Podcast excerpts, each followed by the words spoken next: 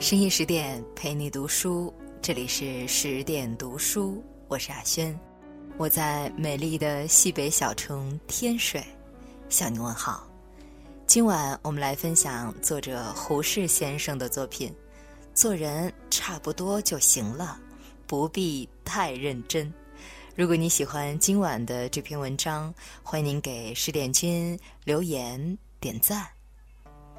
你知道中国有名的人是谁？提起此人，人人皆晓，处处闻名。他姓差，名不多，是各省、各县、各村人士。你一定见过他，一定听别人谈起他。差不多先生的名字天天挂在大家的口头上，因为他是中国全国人的代表。差不多先生的相貌和你我都差不多，他有一双眼睛，但看得不很清楚；有两只耳朵，但听得不很分明；有鼻子和嘴，但他对于气味和口味都不很讲究。他的脑子也不小，但他的记性却不很精明，他的思想也不很精密。他常常说：“凡事只要差不多就好了，何必太精明呢？”他小的时候，他妈叫他去买红糖，他买了白糖回来，他妈骂他，他摇摇头道：“红糖白糖不是差不多吗？”他在学堂的时候，先生问他：“直隶省的西边是哪一省？”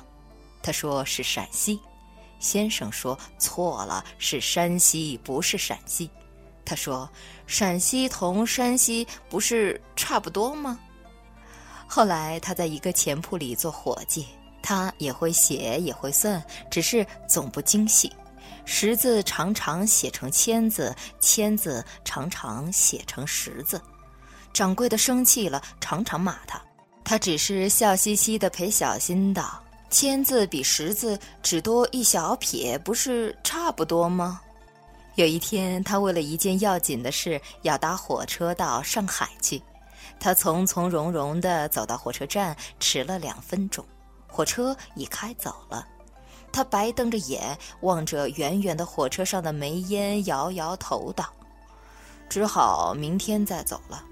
今天走同明天走也还差不多。可是火车公司未免太认真了。”八点三十分开，同八点三十二分开，不是差不多吗？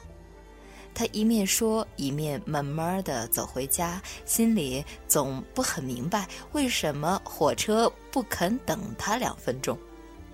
有一天，他忽然得一疾病，赶快叫家人去请东街的汪先生。那家人急急忙忙地跑去，一时寻不着东街汪大夫，却把西街的牛医王大夫请来了。差不多先生病在床上，知道寻错了人，但病急了，身上痛苦，心里焦急，等不得了。心里想到：好在王大夫同汪大夫也差不多，让他试试看吧。于是，这位牛医王大夫。走进床前，用医牛的法子给差不多先生治病，不上一分钟，差不多先生就一命呜呼了。差不多先生差不多要死的时候，一口气断断续续地说道：“活人同死人也差差不多，凡事只要差。”差不多就好了，何何何必太太认真呢？他说完这句格言，方才绝气了。他死后，大家都很称赞差不多先生，样样事情看得破，想得通。大家都说他一生不肯认真。不肯算账，不肯计较，真是一位有德行的人。于是大家给他取个死后的法号，叫他做圆通大师。他的名誉越传越远，越久越大，无数无数的人都学他的榜样，于是人人都成了一个差不多先生。然而，中国从此就成了一个懒人国了。深夜十点，今天的文章就分享到这里。虽然今天的文章很短，但是寓意却非常的深刻。如果你喜欢今晚的这篇文章，欢迎你给十点君留言点赞。更多美文，欢迎您关注微信公众号“十点读书”，也欢迎你把我们推荐给你的朋友和家人，让我们一起在阅读里成为更好的自己。今晚就是这样，感谢你的收听，感谢你的守候，我是雅轩，我们晚安。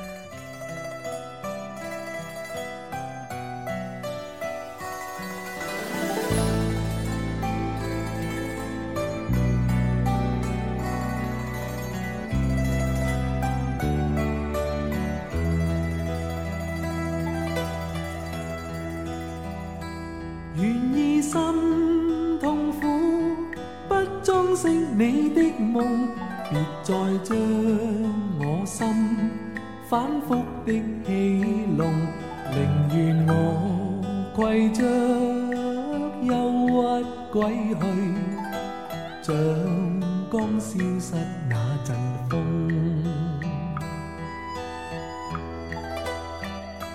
别再伤我心，冰碎开，它显得太空洞，狂热与天真早消失了，在郁郁的岁月中，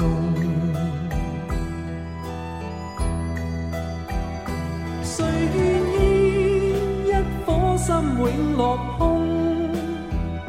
谁愿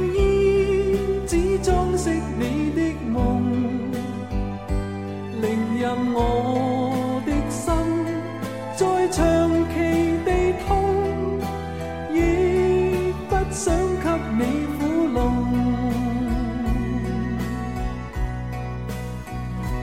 让每声叹息消失于你的梦，让每点笑声响于你的梦，曾为你献出的点点。真爱在空气内流动。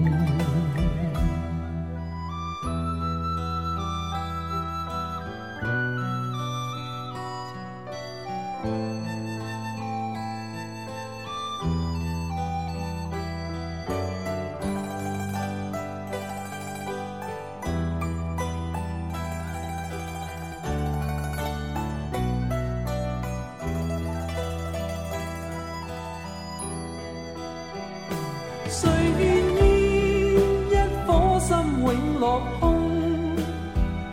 谁愿意只装饰你的梦？宁任我的心再长期地痛，亦不想给你苦弄。